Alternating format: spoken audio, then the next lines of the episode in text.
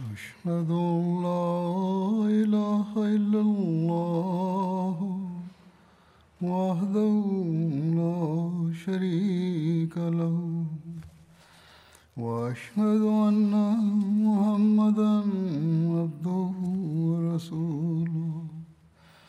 أما بعد فأعوذ بالله من الشيطان الرجيم. بسم اللہ الرحمن الرحیم الحمد للہ رب العالمین الرحمن الرحیم مالک یوم الدین إياك نعبد وإياك نستعين. اهدنا الصراط المستقيم. صراط الذين أنعمت عليهم. غير المغضوب عليهم ولا الضالين. J'évoquais les campagnes menées à l'époque du calife Abu Bakr contre les rebelles.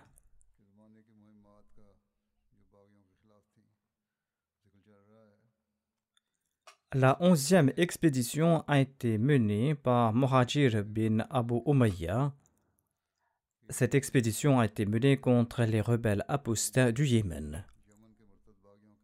Le calife Abu Bakr avait confié un drapeau à Muhajir bin Umayya et il lui avait ordonné de combattre l'armée d'Aswad Ansi. Il devait aussi aider les Abna contre lesquels Qais bin Makshou et d'autres yéménites se battaient. À cette époque, au Yémen, il y avait deux classes principales. Il y avait les habitants natifs du Yémen qui appartenaient aux familles de Saba et de Himyr. Et l'autre classe des habitants du Yémen concernait les descendants des Persans qu'on nommait les Abna. Les Abna étaient la minorité la plus puissante du Yémen à cette époque. Pendant longtemps, le dirigeant du Yémen était le vassal de Khosroès, le roi persan. Par conséquent, la plupart des postes de l'État étaient occupés par les Abna. En tout cas, selon les récits, le calife Abu Bakr a ordonné à Muhajir de se rendre à Hadramaut pour combattre la tribu Kinda après s'être libéré de ses autres expéditions. Hadramaut est une vaste région à l'est du Yémen où il y avait des dizaines de villes. La distance entre Hadramaut et Sanaa est de 347 km. Kinda est le nom d'une tribu yéménite. Voici une introduction de Muhajir. Il se nommait Muhajir bin Abu Umayya bin Mughira bin Abdullah. Muhajir bin Abu Umayya était le frère de Umm Salma, la mère des croyants. Il avait participé à la bataille de Badr du côté des polythéistes, et ce jour-là, ses deux frères Hisham et Masoud ont été tués. Son nom d'origine était Walid, et le saint prophète Mohammed à lui a changé son nom par la suite. Selon les récits, Muhajir n'avait pas participé à la bataille de Tabouk. Lorsque l'envoyé d'Allah est revenu de cette expédition, il était en colère contre Muhajir. Un jour, Umm Salma, l'épouse du saint prophète Mohammed lui, lavait la tête du saint prophète Mohammed lui, et elle a dit Comment quelque chose peut me bénéficier quand vous êtes en colère contre mon frère? Quand Umm Salma a vu des signes d'indulgence et de compassion chez l'envoyé d'Allah, elle a indiqué à sa servante de faire venir Muhajir. Muhajir a présenté ses excuses et le messager d'Allah les a acceptées et il était satisfait de lui. L'envoyé d'Allah l'a nommé comme responsable de la tribu Kinda, mais il est tombé malade et il ne pouvait pas se rendre dans la région. L'envoyé d'Allah a écrit à Ziad qu'il devait remplacer Muhajir. Par la suite, lorsque Muhajir était guéri, le calife Abu Bakr l'a investi et il l'a nommé dirigeant de la région du Najran jusqu'aux frontières du Yémen. Et il lui a ordonné de se battre contre les rebelles de la région. Zahak bin Firouz déclare L'apostasie a éclaté au Yémen à l'époque du saint prophète Mohammed lui. Dhul Abhala bin Ka'b en était l'initiateur. Il était aussi connu sous le nom d'Aswad Ansi. Aswad Ansi était le chef de la tribu Banu Ans du Yémen.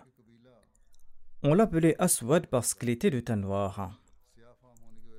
Selon un récit, il se nommait Ayhala bin Ka'b bin Auf al-Ansi au lieu d'Abhala bin Ka'b. Le surnom d'Aswad Ansi était Dhul parce qu'il était toujours enveloppé dans une étoffe. Selon d'autres, son surnom était Dhul Khumar, qui signifie celui qui est ivre. Selon certains récits, il portait le titre de Dhul Himar et l'une des raisons était que Aswad Ansi avait un âne qui était dressé. Lorsqu'on demandait à l'âne de se prosterner devant son maître, il se prosternait. Lorsqu'on lui demandait de s'asseoir, il s'asseyait. Et lorsqu'on lui demandait de se lever, il se levait. Selon certains, Aswad Ansi était nommé Dhul-Himar parce qu'il disait que la personne qui lui apparaissait était montée sur un âne.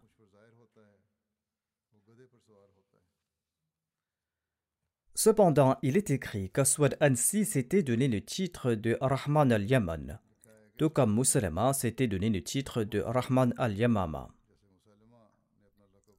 Et Aswad Ansi déclarait qu'il recevait des révélations et qu'il connaissait à l'avance tous les plans de ses ennemis. Aswad était un magicien et il montrait des prodiges. Selon le récit d'Al-Bukhari, le saint prophète Mohammed lui avait été informé dans un rêve que deux faux prétendants à la prophétie vont apparaître. Abu Huraira a cité ce hadith dans lequel le saint prophète Mohammed lui a déclaré que pendant que je dormais, on m'a offert les trésors de la terre dans mon songe et deux bracelets d'or ont été placés dans ma main. Cela m'a fort déplu et Allah m'a révélé que je devais souffler dessus. J'ai soufflé dessus et ces bracelets ont disparu. Et j'ai compris qu'il s'agit de deux menteurs entre lesquels je me trouve. Il s'agit d'Aswad Ansi de Sanara et Mousselema le menteur qui est de Yamama. Le saint prophète Mohammed lui a déclaré donc pendant que je dormais, on m'a offert les trésors de la terre dans mon songe, et on a placé deux bracelets d'or dans ma main. Cela m'a fort déplu. Allah m'a révélé que je devais souffler dessus. J'ai soufflé dessus et ces bracelets ont disparu. J'ai compris qu'il s'agit en fait de deux menteurs entre lesquels je me trouve. Il s'agit d'Aswad Ansi de Sanaa et Moussalama le menteur de Yamama. Selon un autre récit d'Al-Bukhari, Ibn Abbas rapporte On m'a relaté la vision de l'envoyé d'Allah. Il a relaté Je dormais et on m'a montré deux bracelets d'or sur les mains. J'en ai pris peur et ces bracelets m'ont déplu. Allah m'a ensuite ordonné de souffler sur ces bracelets et ces bracelets ont disparu. J'en ai déduit qu'il s'agit de deux menteurs qui vont se dresser contre moi. Ubaidullah, le narrateur, a déclaré que l'un d'entre eux était Ansi, qui a été tué par Firouz au Yémen, et l'autre était Mousselema, le menteur. L'envoyé d'Allah avait écrit une lettre à Khosroès, le roi persan, l'invitant à l'islam. Et Khosroès s'est mis en colère et il a ordonné à son vassal yéménite qui se nommait Bazan Badhan de lui envoyer à la tête de l'envoyé d'Allah à sa cour. Sur ce, Badan a envoyé deux personnes à l'envoyé d'Allah mais l'envoyé d'Allah, lui a déclaré Mon Seigneur m'a informé que votre roi a été tué par son fils Shiraweh et que son fils l'a remplacé sur le trône. De même, l'envoyé d'Allah a invité Badan à l'islam en déclarant que s'il acceptait l'islam, l'envoyé d'Allah, soit lui, va le maintenir au pouvoir au Yémen. En entendant cela, les deux émissaires sont retournés au Yémen et ont raconté toute l'histoire à Badan. Et en même temps, celui-ci a appris que la parole du saint prophète, paix soit lui, s'était accomplie et que Khosroes a été tué par son fils Shiraweh et que Shiraweh est devenu roi à sa place. Ayant vu l'accomplissement de la parole de l'envoyé d'Allah, Badan a accepté l'invitation de l'envoyé d'Allah, paix soit lui, à l'islam. Et l'envoyé d'Allah, paix soit lui, l'a retenu comme dirigeant du Yémen.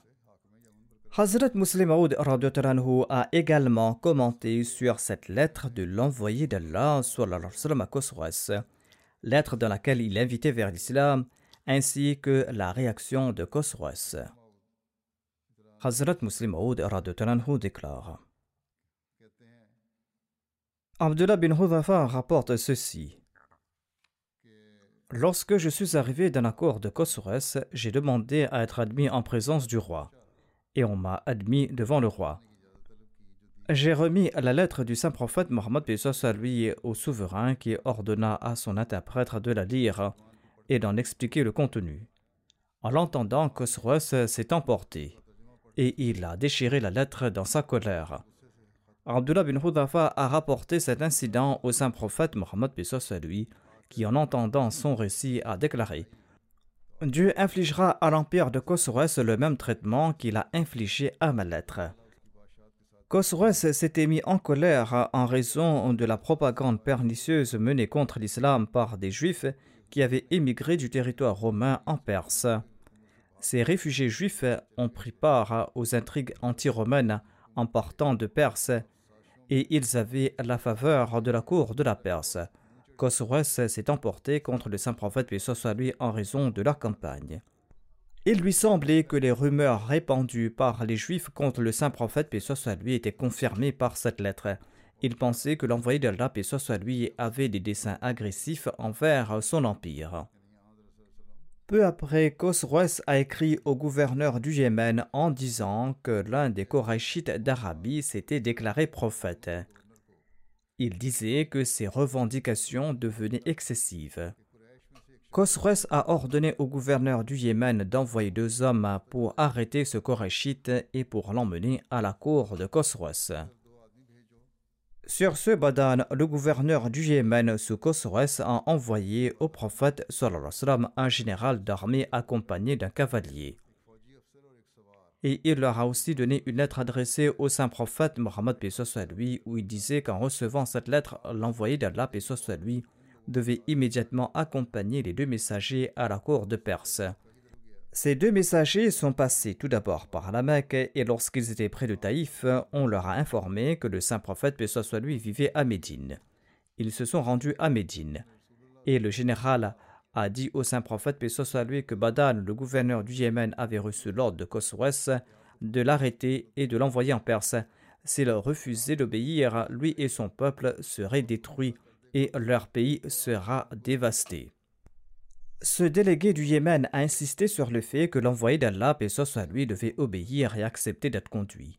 En l'entendant cela, le saint prophète, paix soit lui, a demandé au délégué de revenir le lendemain. Toute la nuit, le saint prophète, paix soit lui, a imploré Dieu et Dieu l'a informé que l'insolence de Khosroès lui avait coûté la vie. Nous avons retourné son fils contre lui et son fils va l'assassiner le lundi du, du Jamadul Oula de cette année. Selon certains rapports, la révélation disait ceci Le fils a assassiné le père cette nuit même. Il est possible que cette nuit même fait référence à celle du 10 Jamadul Oula. Le lendemain matin, le saint prophète Pessoa lui a fait venir les délégués du Yémen et il leur a informé qu'il avait reçu cette révélation durant la nuit. L'envoyé d'Allah, soit lui, a préparé une lettre pour Badan, l'informant que Khosroes allait être assassiné un certain jour d'un certain mois selon une révélation de Dieu. Quand le gouverneur du Yémen a reçu la lettre, il a déclaré Si cet homme est un vrai prophète, il en sera ainsi. S'il n'est pas véridique, que Dieu l'aide lui et son pays. Peu de temps après, un bateau venant de Perse a jeté l'ancre au port du Yémen. Le bateau apportait une lettre de l'empereur de Perse au gouverneur du Yémen. Cette lettre portait un nouveau sceau. Et après avoir vu ce nouveau sceau, le gouverneur du Yémen a déclaré que le prophète de l'Arabie disait vrai. Un nouveau sceau signifiait un nouveau roi persan. Il a ouvert la lettre et il l'a lue. Il était écrit de Khosroes Cyrus Abadan, gouverneur du Yémen. Il a déclaré J'ai assassiné mon père parce que son règne était devenu corrompu et injuste. Il a assassiné les nobles et il a traité ses sujets avec cruauté. Dès que tu vas recevoir cette lettre, rassemble tous les officiers et demande-leur d'affirmer leur loyauté envers moi.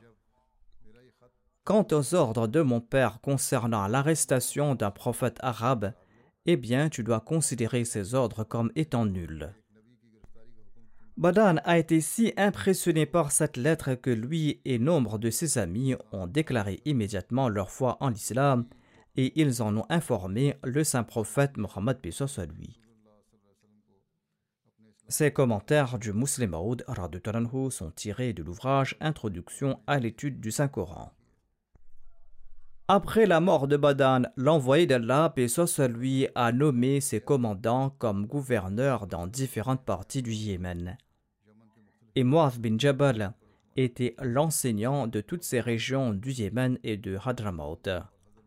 Il avait l'habitude de visiter toutes ces régions.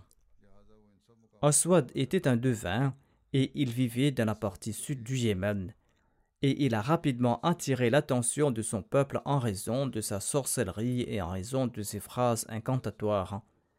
Et il a également prétendu qu'il était un prophète. Il disait à son peuple qu'un ange le visitait et que l'ange lui révélait les plans et les secrets de ses ennemis. Sur ce, un grand nombre de gens simples et ignorants se sont rassemblés autour de lui. En fait, Aswad Ansi disait également que le Yémen n'appartenait qu'aux Yéménites. Le peuple du Yémen était très impressionné par ce slogan nationaliste. Ce slogan est très ancien et encore utilisé aujourd'hui, et c'est la raison du chaos qui règne aujourd'hui dans le monde. Étant donné que l'islam n'était pas encore fermement établi parmi les Yéménites, ils ont répondu à l'appel nationaliste d'Aswad et ils se sont joints à lui afin de se débarrasser de la tutelle étrangère. Quand cette nouvelle alarmante est parvenue à Médine, l'envoyé d'Allah, et soit lui, se préparait à envoyer l'armée d'Oussama bin Zayd pour venger les martyrs de la bataille de Morda et pour prévenir les attaques venant du nord. L'envoyé d'Allah, et soit lui, a envoyé un message au chef yéménite pour continuer à combattre Aswad par leurs moyens, et que dès que l'armée d'Oussama bin Saïd va revenir victorieuse, eh bien cette armée sera envoyée au Yémen. L'armée d'Aswad Ansi se composait de 700 cavaliers. Il s'était constitué une grande armée, et il avait aussi des chameaux. Plus tard, son pouvoir a pris de l'ampleur et Amr bin Mahdi Karib était son suppléant dans la tribu Mudlija. Amr bin Mahdi Karib était un célèbre cavalier du Yémen, il était un poète et un orateur. Son surnom était Abu Thar. En l'an 10 de l'Égypte, il s'était présenté à l'envoyé d'Allah avec une délégation de sa tribu, les Banu Zabid, et il s'était converti à l'islam. Il a apostasié après le décès du saint prophète Mohammed soit lui. Mais par la suite, il est retourné à la vérité et il a joué un rôle important dans la bataille de Qadisiyah, et il est décédé durant les derniers jours du califat du calife Omar En tout cas, il est dit qu'Aswad Ansi a d'abord attaqué les habitants du Najran et il a chassé du Najran Amr bin Hazma et Khalid bin Saïd. Ensuite, il a lancé un assaut contre Sana'a. Shahar bin Badan l'a combattu là-bas, mais il est tombé en martyr.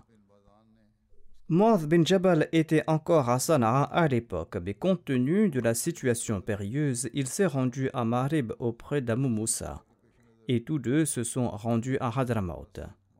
Ainsi, Aswad Ansi a occupé tout le territoire du Yémen.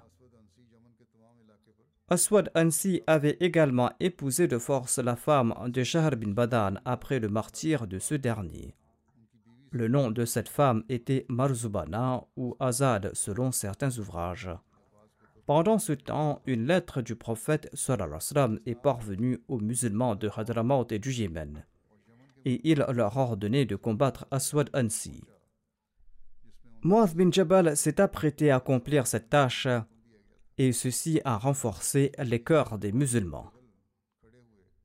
Dishnash bin al-Daylami a déclaré que Wabar bin Yohannis est venu avec une lettre de l'envoyé d'Allah.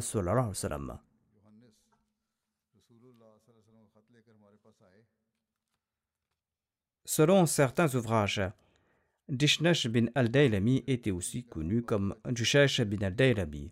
En tout cas, il était un de ceux à qui l'envoyé d'Allah, lui, avait envoyé une lettre lui demandant d'assassiner Aswad Ansi au Yémen.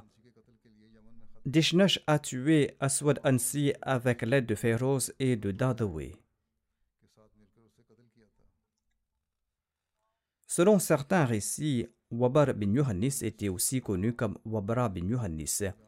Il faisait partie des Abna du Yémen et il s'était converti à l'islam en l'an 10 de l'Égypte après s'être présenté au saint prophète, paix soit. Il déclare dans cette lettre L'envoyé d'Allah, paix soit nous a ordonné d'adhérer à notre foi et de lutter contre Aswad par la force ou par la ruse. De même, il nous a demandé de transmettre son message à ceux qui étaient toujours fidèles à l'islam et qui étaient prêts à aider la foi. Nous avons agi en conséquence, mais nous avons constaté qu'il serait très difficile de remporter la victoire contre Aswad Ansi. Dishnash bin déclare Nous avons su qu'une dissension a éclaté entre Aswad et Kais bin Abdi ou qu'il y a eu du ressentiment entre eux. Et nous nous sommes dit que Kais va craindre pour sa vie il existe des différences d'opinion concernant le nom et la lignée de Qais bin Abdi Selon un récit, son nom était Hubayra bin Abdi ou Abdi bin Hubayra. Selon Abu Moussa, il se nommait Qais bin Abdi bin Makshur. Selon un récit, il n'était pas un compagnon du saint prophète Mohammed à lui mais selon d'autres récits, il est dit qu'il avait eu le privilège de rencontrer le saint prophète à lui et de rapporter certains de ses dires. Il était un des assassins d'Aswad Ansi et il était le neveu d'Amr bin Mahdi Karib. Il était l'un des apostats du Yémen, mais est retourné dans le giron de l'islam et s'est fait une grande renommée dans la conquête de l'Irak et lors de la bataille de Qadisiyah. Il avait participé à la bataille de Nahawan et il est tombé en martyr lors de la bataille de Siffin en combattant aux côtés de Ali Radutalanhu. Dishnash bin al-Daylami relate Nous avons invité Kais à l'islam et nous lui avons transmis le message du saint prophète paix soit lui. Il avait l'impression que nous étions descendus du ciel et c'est pour cette raison qu'il nous a immédiatement obéi. Et nous avons correspondu avec d'autres individus. Divers chefs tribaux étaient également prêts à affronter Aswad Ansi et ils ont promis de nous aider dans leurs lettres. Nous avons répondu tant que nous ne les avons pas répondu après avoir pris la décision finale, ils ne doivent pas bouger de leur position. Il était nécessaire d'agir contre Aswad bin Ansi après avoir reçu le message de l'envoyé d'Allah de même, l'envoyé d'Allah a écrit à tous les habitants de Najrad à propos de la question d'Aswad. Ils ont tous accepté son ordre. Lorsque la nouvelle est parvenue à Aswad, il y a vu sa propre destruction. Dishnash bin al-Daylami déclare quant à lui J'ai conçu un plan. Je suis parti voir Azad, la femme d'Aswad, qui était la veuve de Shahr bin Badan. Il avait épousé cette femme après avoir tué Shahar bin Badan. Je lui ai rappelé le martyr de son premier mari, Shahr bin Badan, aux mains d'Aswad Ansi. J'ai évoqué la mort des membres de sa famille et l'humiliation et les atrocités qui ont frappé sa famille, et je lui ai demandé de m'aider contre Aswad Ansi. Elle était prête à m'aider de gaieté de cœur. Et elle a répondu Par Dieu, je considère Aswad comme la pire de toutes les créatures de Dieu. Il ne respecte aucun des droits de Dieu et il n'évite aucune interdiction de Dieu. Informe-moi quand tu auras pris ta décision. Je m'occuperai de cette affaire. Par la suite, après un plan bien conçu avec l'aide de cette même femme d'Aswad Ansi, une nuit, on l'a tué dans son palais. Le lendemain matin, debout sur le mur d'un fort, une voix a annoncé Aswad Ansi, le rebelle apostat, a connu sa fin. Les musulmans et les infidèles se sont rassemblés autour du fort. Puis on a lancé l'appel du matin en annonçant J'atteste que Mohammed est le messager d'Allah. Aswad Ansi est un menteur. Hein. Ensuite, on a jeté sa tête devant les autres. Cette insurrection a duré trois mois ou quatre mois selon une autre source et par la suite elle s'est refroidie. Et tous les gouverneurs et les commandants ont repris leurs fonctions dans leurs domaines respectifs. Et Muaz bin Jabal faisait office d'imam dans la région. L'envoyé d'Allah était déjà décédé avant de recevoir la nouvelle de l'assassinat d'Aswad Ansi, de la défaite de son armée et de la fin de la sédition. Selon un autre récit, Allah avait informé l'envoyé d'Allah de la mort d'Aswad Ansi par révélation la même nuit où Aswad a été tué. Et le lendemain matin, le saint prophète Mohammed lui a informé ses compagnons qu'Aswad Ansi a été tué par Firouz. La première bonne nouvelle qu'Abu Bakr a reçue après avoir assumé le poste de calife a été la nouvelle de l'assassinat d'Aswad Ansi. Le saint prophète Mohammed lui est décédé le lendemain de la nuit lorsqu'il a reçu la nouvelle du meurtre d'Aswad Ansi. Selon un autre récit, lorsque le messager apporté la nouvelle de la mort d'Aswad Ansi à Médine, on était en train d'enterrer l'envoyé d'Allah. Selon un autre récit, la nouvelle de l'assassinat d'Aswad Ansi est parvenue à Médine 10 ou 12 jours après le décès du saint prophète Muhammad lui, quand Abu Bakr avait été élu calife. Il existe donc différents récits à ce sujet, mais en tout cas, il s'agit de ces jours-là, huit ou dix jours avant ou après. Après l'assassinat d'Aswad, un gouvernement islamique a été établi à Sanaa comme dans le passé, mais une révolte a éclaté de nouveau au Yémen. Quand la nouvelle de la mort de l'envoyé d'Allah et soit lui est parvenue au Yémen, la situation s'est aggravée davantage. Qais bin Abd al-Yarous, qui s'était allié à Féroz et à Dahdawi pour se révolter contre Aswad et qui avait tué Aswad avec leur aide, s'est détourné de l'islam de nouveau. Il était un homme capable et déterminé, il était empreint de nationalisme. La puissance des Perses au Yémen l'avait toujours hanté. Après la fin de la puissance persane au Yémen, il a voulu anéantir la prospérité des Abnans et leur supériorité collective et économique. Il était un chef militaire couronné de succès. Il avait conspiré avec les chefs militaires d'Aswad et il a projeté d'expulser les Abnans du Yémen. Il a rompu ses liens avec Férouz et Dahdawi. Dahdawi a été tué par tromperie et Férouz a survécu à son assassinat. Férouz a informé le calife Abu Bakr de sa loyauté envers le calife et de celle des Abna, et il a demandé l'aide du calife en disant que nous sommes prêts à faire n'importe quel sacrifice pour l'islam. Quand l'envoyé d'Allah est décédé, Ziad bin Labid était son gouverneur de la région de Hadramaut. Ziad bin Labid était un compagnon du saint prophète Mohammed lui il avait un fils nommé Abdullah. Il s'était converti avec 70 compagnons lors de la deuxième Bayra d'Aqaba. Et quand Ziad est retourné à Médine après avoir accepté l'islam, il a brisé les idoles de sa tribu, les Banu Bayada. Sa tribu était donc idolâtre. Ensuite, il s'est rendu à la Mecque auprès du saint prophète, paix soit lui, et il est resté à la Mecque jusqu'à ce que l'envoyé d'Allah, paix soit lui, émigre à Médine. Ainsi donc, il est retourné à Médine avec le saint prophète Mohammed, lui. C'est pour cette raison que Ziad était appelé un Muhajir Ansari. Il était à la fois un émigrant et un Ansari.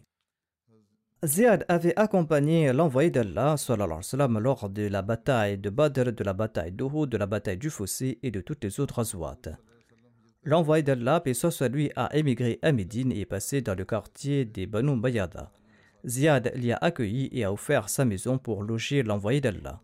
L'envoyé d'Allah a déclaré Laissez ma chamelle, elle va trouver sa destination. Au cours du mois de Muharram, en l'an 9 de l'Égypte, l'envoyé d'Allah, et soit lui, a nommé divers agents pour collecter l'aumône et la zakat. Et il a nommé Ziad comme précepteur de la zakat dans la région d'Adramaut. Ziad a occupé ce poste jusqu'au califat de Omar Par la suite, il a pris sa retraite et il s'est installé à Koufa où il est décédé en l'an 41 de l'Égypte. Voici les détails à propos du départ de Muhajir vers le Najran la dernière des onze armées formées par le calife Abu Bakr a quitté Médine et il s'agissait de l'armée de Muhajir bin Abu Umayya. Cette armée s'est rendue au Yémen. Il s'y trouvait un groupe de compagnons de Muhajirin et d'Ansar. Cette armée est passée par la Mecque et Khalid bin Asid, l'émir de la Mecque et le frère d'Atta bin Asid, a rejoint cette armée. Lorsque l'armée est passée tout près de Taïf, Abdurrahman bin As l'a rejoint avec ses compagnons.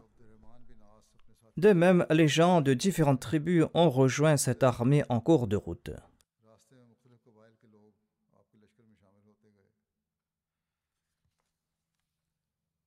Ainsi donc, une grande armée s'est formée en cours de route.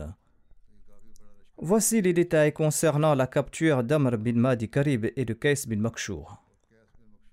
Comme mentionné précédemment, aveuglé par sa bravoure et sa puissance, Amr bin Mahdi Karib s'est rebellé contre l'État islamique et il avait pris avec lui Kais bin Abdiyarouth.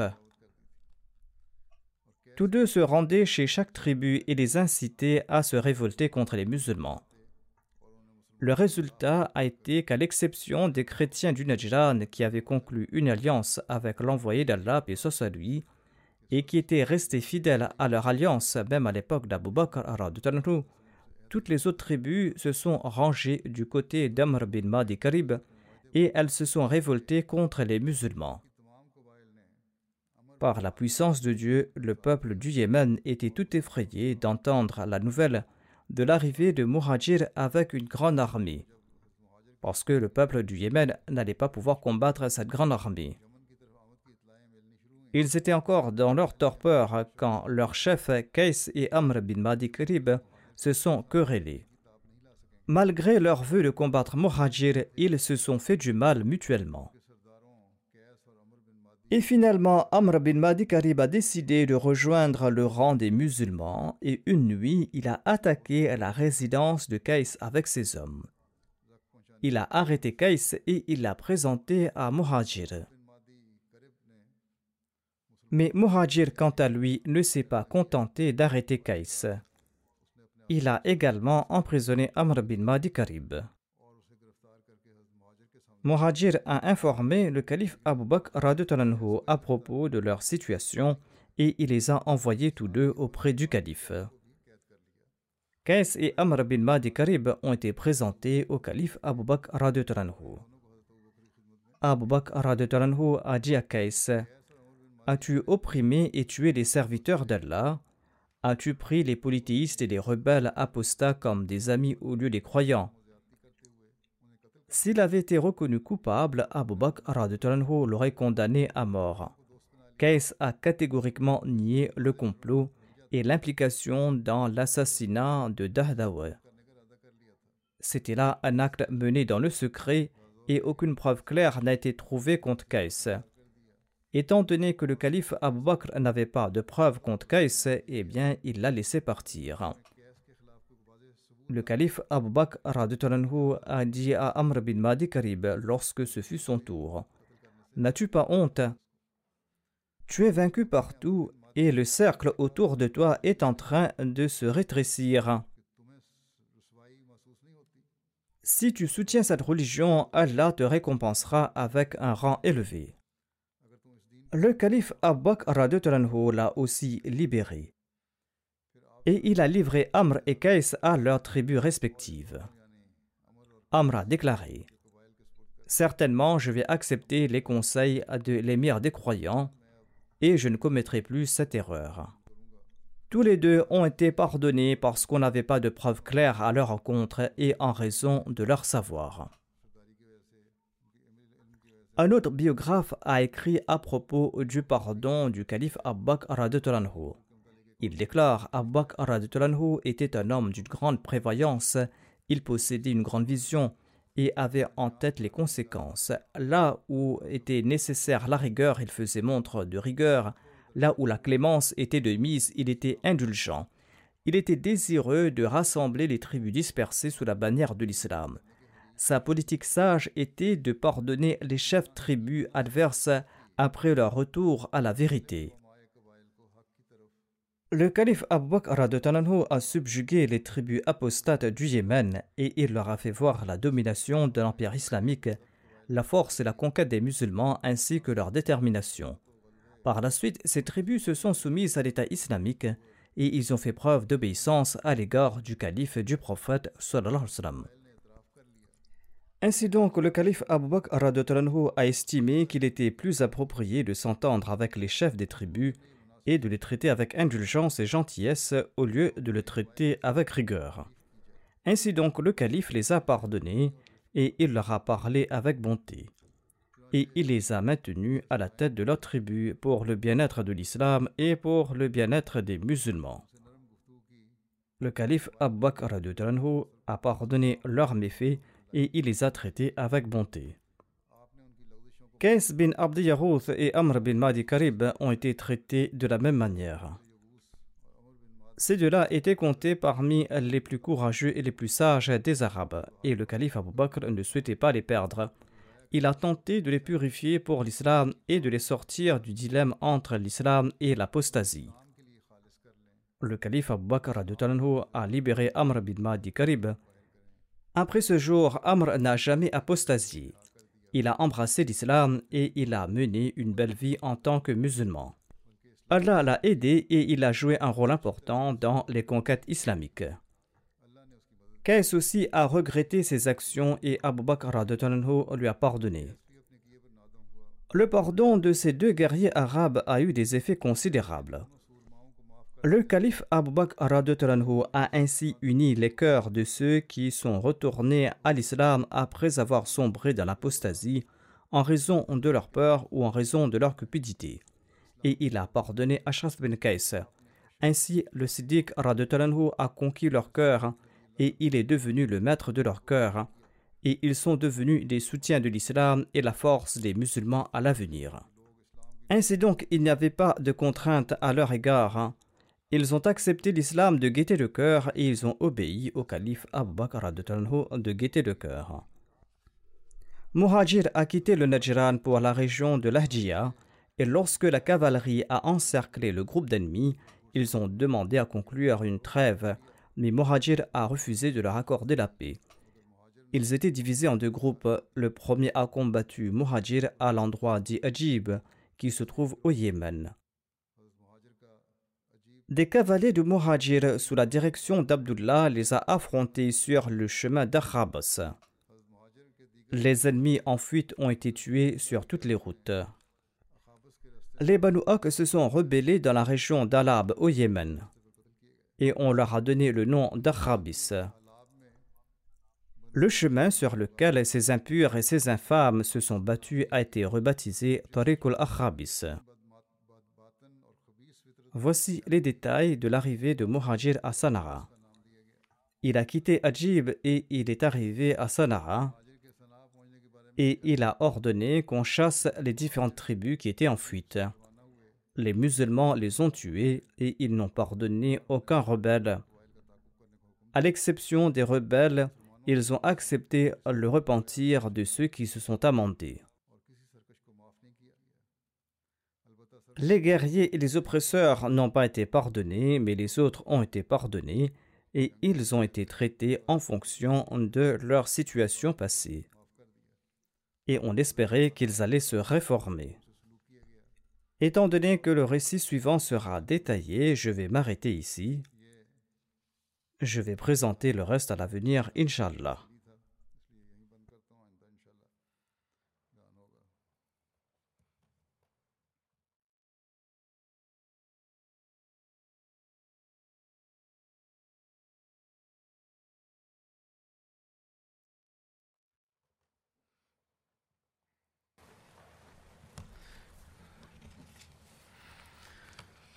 الحمد لله الحمد لله نحمده ونستعينه ونستغفره ونؤمن به ونتوكل عليه. ونعوذ بالله من شرور أنفسنا ومن سيئات أعمالنا. من يهده الله فلا مضل له ومن يضلل فلا هادي له. ونشهد أن لا إله إلا الله. ونشهد أن محمدا عبده ورسوله. عباد الله رحمكم الله.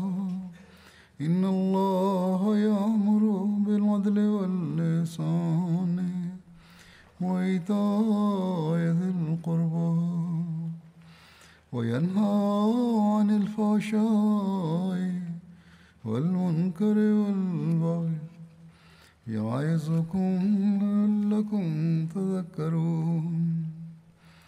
اذكروا الله يذكركم وادعوه يستجب لكم ولذكر الله أكبر.